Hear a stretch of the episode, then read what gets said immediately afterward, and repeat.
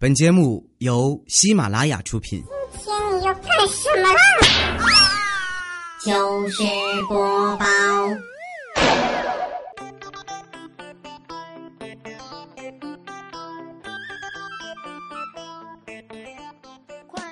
嗨，现场所有的朋友，元旦快乐！这里是喜马拉雅糗事播报周日特别版，我是哈利波特大家期，谢谢。时间过得真快哈，转眼就二零一五了。人们总是喜欢在新年伊始总结过去，畅想未来。在这里，我也想总结一下我自己。过去的一年呢，我还是很专一的，因为在二零一四年的时候，我是个女屌丝；在二零一五年，我依然是个女屌丝。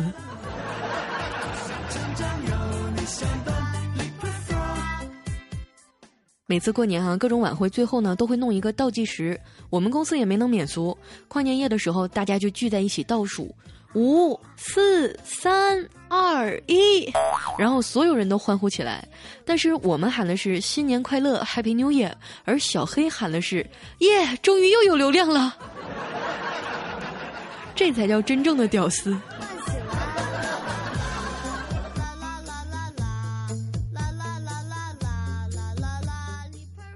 据说哈，在钟声敲响的那一刻，许下的愿望都会实现。于是我虔诚的闭上眼，许下了二零一五年的愿望。我希望通过自己的努力，以后可以住贵一点的房子。没想到愿望很快就实现了。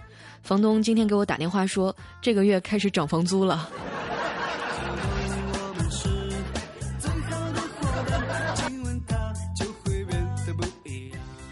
元旦一共就放了三天假，终于能好好休息了。于是我就赖在床上睡懒觉。结果我妈不到八点啊，就喊我起来吃早饭。我说妈，我好不容易放个假，你就让我睡会儿吧，我不吃总行了吧？我妈说不吃行啊，但是你总不能不拉不尿吧？要不这样，你先起来上趟厕所，回头再睡，这样省得待会儿让尿给憋醒。我一想也是啊，就爬起来上了趟厕所。结果从厕所回来就发现，我妈已经把我的被子拿出去晾上了。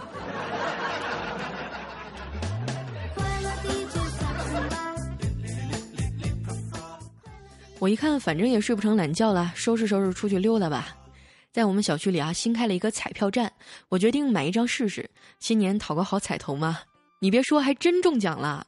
彩票上画着一个大苹果，我拿去兑奖，工作人员问我是要一个苹果还是二十块呀？我心想，二十块总比一个苹果值钱呀。于是，在确定一个苹果不是 iPhone 之后，我果断的选择了二十块。然后就看那个人掏出了一把刀，把眼前的苹果整齐的切成了二十块。我一边在心里骂街啊，一边把苹果塞嘴里往前走。突然就看到前面围了一圈人，走近一看，原来是俩女的在打架。我摇摇头，心想。国人素质就是差，打个架有什么好看的呀？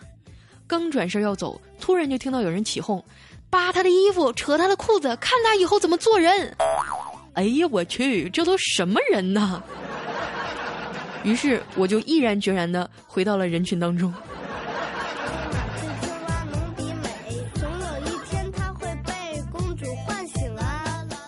现在是互联网社会，发生点什么事儿都会有人第一时间传到网上去。微博、微信朋友圈等社交软件也成为我们生活当中不可缺少的一部分。一到过年啊，大家就开始刷屏各种秀。昨天我就看见一个刚刚结婚一年多的老同学更新了一条状态，写着：“从二人世界一下子就变成三人之家，感觉好快呀！”我看完赶紧在下面回了一句：“哎呀，生宝宝了，恭喜啊，男孩女孩啊！”结果没一会儿，那人就回了我一条：“恭喜个屁呀，我这个三人之家是第三者插足。”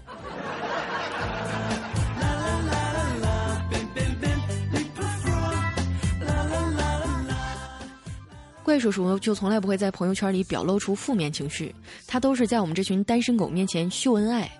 有一天我们实在看不过去了，就问他：“老岳，你没听说过秀恩爱离得快吗？”结果怪叔叔说：“听说过呀，可是怎么一点都不灵啊？”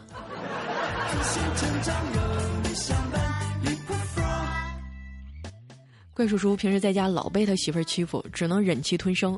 有一天啊，他看到一本书，说女人在某个特定的阶段会出现周期性的烦躁、敏感、易怒情绪，但只要掌握住这个周期，并且在这期间小心翼翼、注意言行的话，就能和他们和谐相处。叔叔看完以后大喜呀，终于找到解救自己的办法了，赶紧就蘸着唾沫翻到下一页，只见上面写着：科学家为了弄清这个周期，进行了长期的跟踪调查，最后发现这个周期大概是每个月一次，每次持续三十天左右。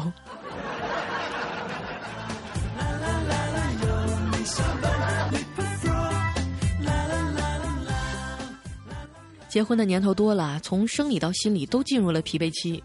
元旦放了几天假，叔叔的媳妇儿就缠着他说：“老公，放假了，咱们出去旅游呗。”那叔叔说：“费那钱干嘛呀？买本旅游杂志回来躺床上慢慢看呗。什么美丽风景都尽收眼底，还不累，经济又实惠。”结果晚上回家看到他媳妇儿坐在沙发上看电视，就问：“媳妇儿啊，今晚吃啥呀？”他媳妇儿瞅都不瞅他一眼，扔过来一本书说。这是我新买的菜谱，八大菜系应有尽有，想吃什么随便看，经济又实惠。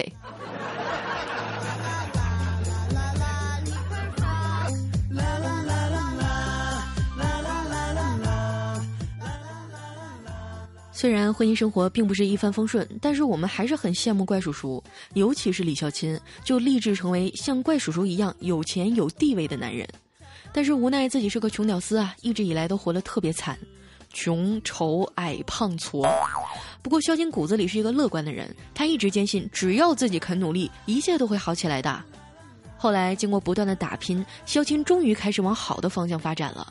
现在，他变成了好矮、好胖、好丑、好穷、好矬。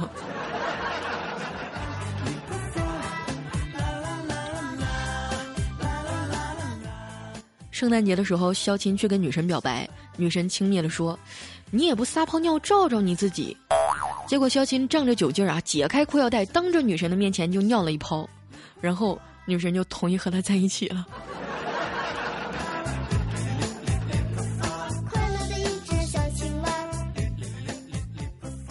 不过好景不长啊，没过多久，女神就在大街上提出了分手，然后挽着一个胖子就走向了路边的宝马。肖琴正站在原地黯然神伤，忽然旁边停下了一辆兰博基尼，从车上走下来一个人，对肖琴鞠了一躬，说：“少爷，回公司吧，老爷还等着你开会呢。”肖琴一看，我靠，这种偶像剧的剧情真的会落在我身上啊！于是，一头雾水就钻进了车里。果然呢，女神看到此景，放开手中的胖子，就向着萧青的车追来。萧青看着后视镜里女神的身影，心里莫名的升起了一阵快感。这时候，车突然停了。男人跟他说：“下车吧。”萧青说：“不对呀，剧情不是这么发展的呀，你不是应该帮人帮到底吗？”结果那男人渐渐的笑了一下，说：“我没想帮你啊，我就是想看看你女朋友知道你依然是个穷屌以后是什么表情。”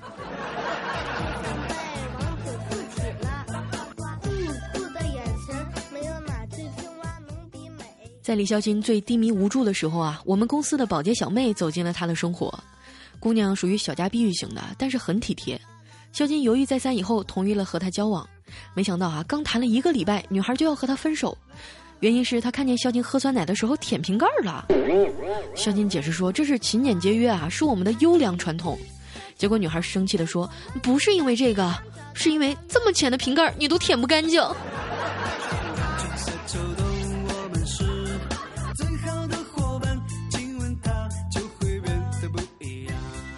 肖金备受打击，原来女人都这么现实。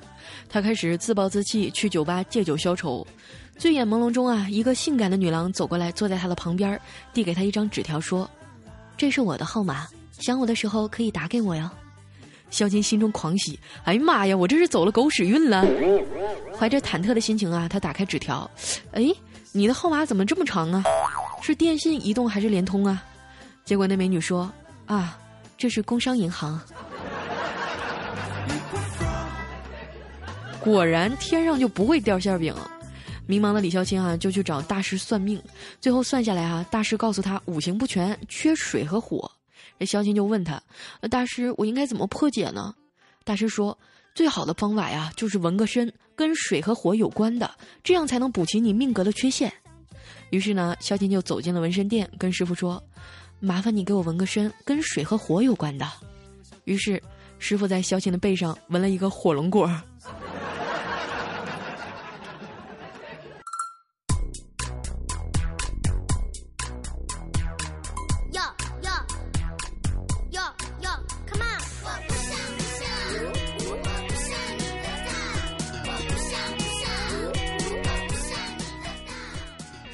一段音乐，欢迎回来，这里是喜马拉雅糗事播报周日特别版，我是佳期。元旦小长假已经结束了，新年新气象，我们公司也为大家发了新的套装。可能是因为我最近瘦了吧，尺码报的是西西 L，结果发现了一事有点大了。小黑就对我说：“来，我给你改小点吧。”说实话啊，一起工作一年了，我还真没发现他有这技能。不一会儿呢，他就改好了，拿给我说：“来，你试试看。”尼玛，我拿过来一看，他把标签用涂改液涂掉了两个西，变成了一个 L。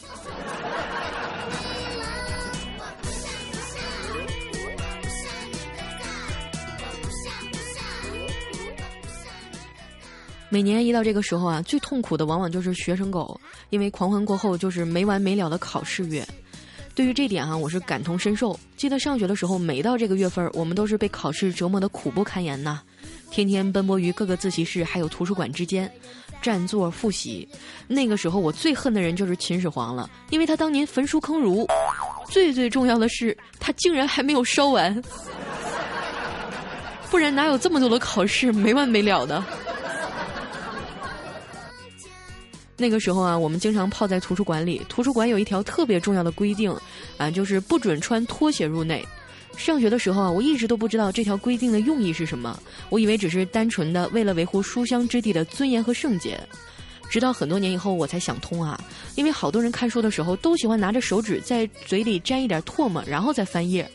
如果穿着拖鞋进去，碰上像我这种喜欢一边抠脚一边思考的人，你就会发现整本书都是咸的。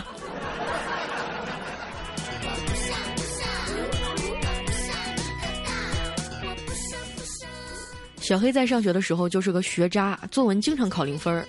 但是这货现在竟然成了一名编辑，而且还是一名文稿编辑。我们这一代人啊，上学的时候最耳熟能详的一种作文形式呢，叫做命题作文，就是老师给出一个词语或者一句话，然后让你根据这个词语自己发挥。小黑上学的时候啊，老师就给他们布置了一篇命题作文，名字叫做《压力》。于是同学们都纷纷发挥想象力哈，有的人写考试的压力，有的人写成长的压力，有的人写关于生活的压力，只有小黑一个人天雷滚滚，旷世奇才呀！他写了一个压力锅。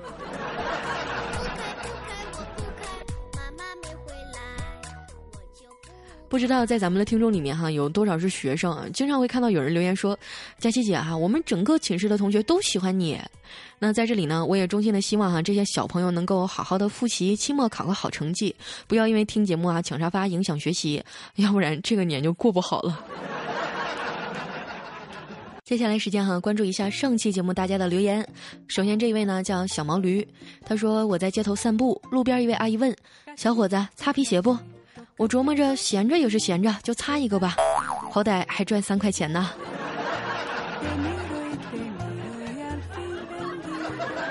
下一位呢叫浅浅的阳光，他说：“不是周日特别晚吗？佳琪你怎么不按套路出牌呢？你今天咋这么勤快呢？”我就纳闷了哈，你们到底想让我怎样啊？我更新晚，你们说我懒；我更新早，你们又觉得好奇怪。下一位呢叫 R E G I N A 九四，他说我来留言了，这是我第一次，或许我就是佳老师口中那个只听不留言的小贱人吧。那我特别想采访一下这位朋友啊，到底是什么促使了你破例来为我留言了呢？看一下我们的下一位哈，叫将心比心，他说小时候啊，爸爸经常给我讲他十来岁便外出打工，挑起一家重担的故事。我听了以后，在心里暗暗发誓，长大了我也要像爸爸一样，成为一个很会吹牛逼的人。这孩子，这么说你爸合适吗？下一位小伙伴呢，叫会飞的张小吃，他说，看见尹相杰吸毒的新闻，我第一反应就是，二十年就唱那么一首歌，哪来的钱吸毒呀？这你就不懂吧？因为他再不吸毒，就彻底没有复出的机会了。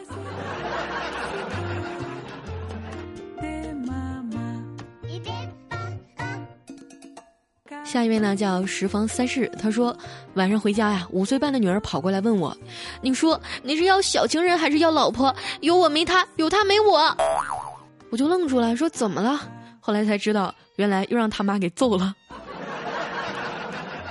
哎，让我想起哈，有一回我碰上一对妇女，这小女孩跟她爸生气，就大声的说：“我真是瞎了眼呢，上辈子怎么能看上你？”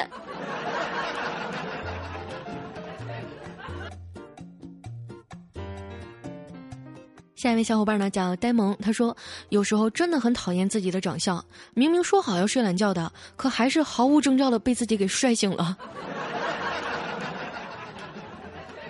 看一下我们的下一位叫心里住了个小妹纸，他说佳期啊，你微信上那个是你本人吗？吓了我一跳，长得这么水灵，看着挺清纯可爱的，声音咋这个鸟样呢？你这是夸我还是在黑我？看一下咱们的下一位哈，叫飞影。他说学校啊，刚来一位舞蹈老师，非常漂亮，特别让我动心。晚上我就跑到他寝室外面，始终不敢敲门，最后就捡了一块砖头，上面写着“我爱你”三个大字，从窗户扔了进去，掉头就跑了。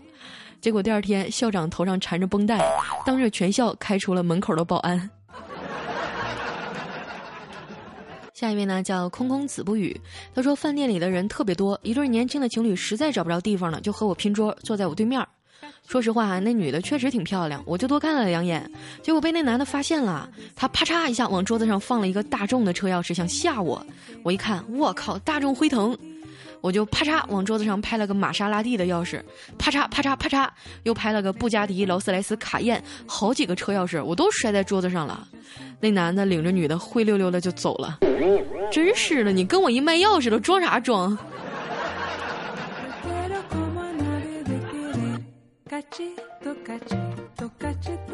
看一下下一位哈，叫我的歌声里，他说早上买早饭时，一个小伙来到摊位前喊了一句“天王盖地虎”，老板直接回道“煎饼两块五”，小伙子又说“宝塔镇河妖”，老板说“要不要辣椒”，哥直接就给跪了。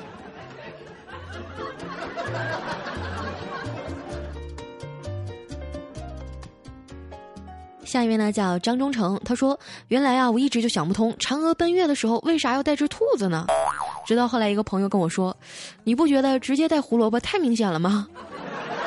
我才发现自己真的太年轻了。”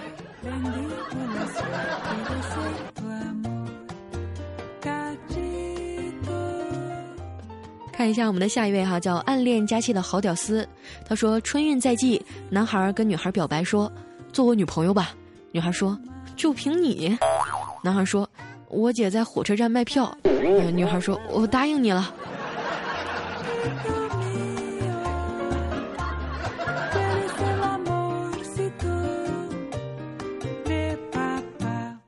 下一位呢叫高高，他说有一天啊，小菊花脸上长痘痘了，去看医生，医生一看便说：“哎呀，你这是痔疮啊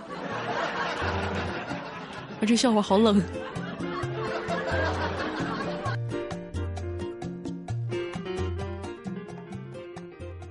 下一位呢叫 LZQ 八二零四幺幺九，他说今天啊逛街路过一个商场，正在店前搞活动，主持人拉着我说店中正在搞砸金蛋的活动，砸到什么我就送你什么。说罢，一个漂亮的女孩送来一个小锤子，我拿起锤子思量了一下，然后轻轻的敲了一下那个妹子的头。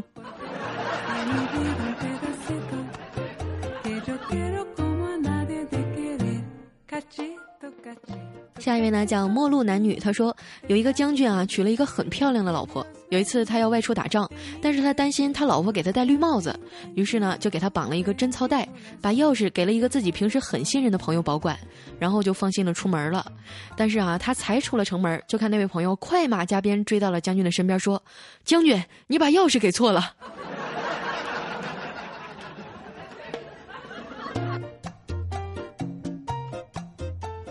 继续来看我们的下一条哈，叫养条狗起名叫班主任。他说：“哥龙袍加身，哥富可敌国，哥权倾一方，哥俯瞰众生，哥挥金如土，哥博学多才，哥智勇双全，哥英俊潇洒，哥妻妾成群，哥高大威猛，哥夜夜春宵，哥风流倜傥，哥醒了，哥要开始搬砖去了。”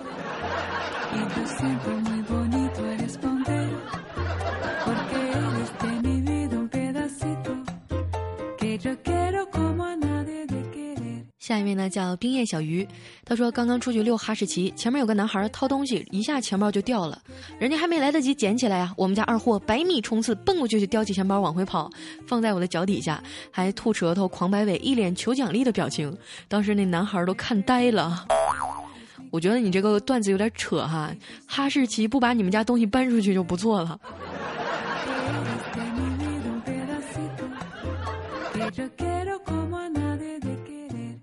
下一条来自于上盆地，他说生病在床，男友端来鸡汤说：“宝贝儿，趁热喝了吧。”他感动的接过鸡汤，嗯，味道真好。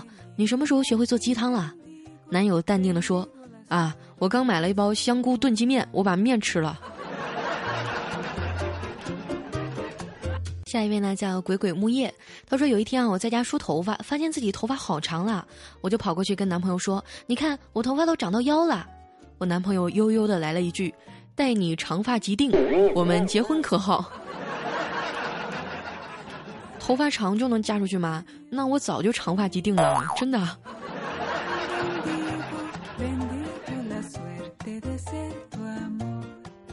好了，今天的留言就先念到这儿。这里是喜马拉雅糗事播报周日特别版，我是佳期。喜欢我的朋友可以关注我的新浪微博或者是公众微信，搜索“五花肉佳期”。同时，我的百度贴吧也已经开通，大家可以搜索“佳期”就能在贴吧畅所欲言了。还在为抢不到沙发苦恼吗？每期的更新时间和背景音乐我都会提前在百度贴吧公布。同时，招募有管理经验的小吧主。今天的节目就先到这儿了，我们下周日再见，拜拜。